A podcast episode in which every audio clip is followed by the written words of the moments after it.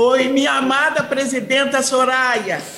Olha, é, nesse momento é grande a minha satisfação em ter é, atendido né, a, a, este apelo das trabalhadoras domésticas. Essas trabalhadoras que foi uma categoria classificada como essencial.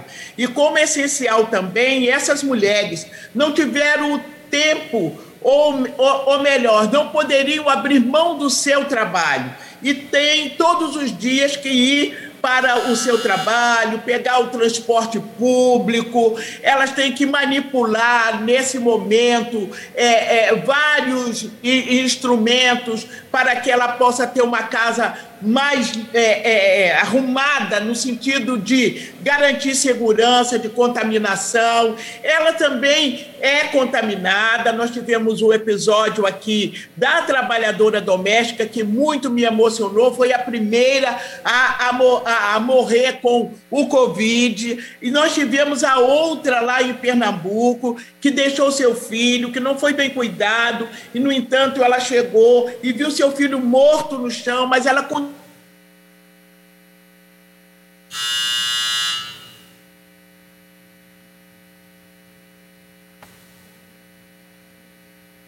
Ené, a, o microfone está fechado. Fechado. Deputada Benedita.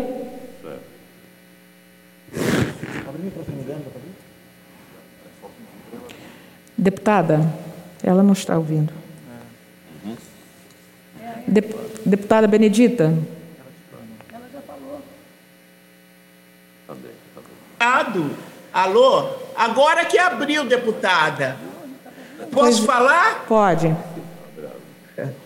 Deputada, é, deputada Rosângela, eu quero agradecer a todos e a todas que é, comigo também somaram para aprovar essa emenda das trabalhadoras domésticas, dando a elas a prioridade para que elas sejam vacinadas, não sejam contaminadas e nem contaminem a ninguém. E eu quero agradecer a Vossa Excelência, porque fiz um apelo, a senhora estava presidindo, e esse apelo foi atendido. Falamos com vários líderes e aprovaram, com exceção do novo, e nós queremos somente fazer esse agradecimento em nome dessas trabalhadoras trabalhadores e trabalhadores domésticos. Muito obrigado.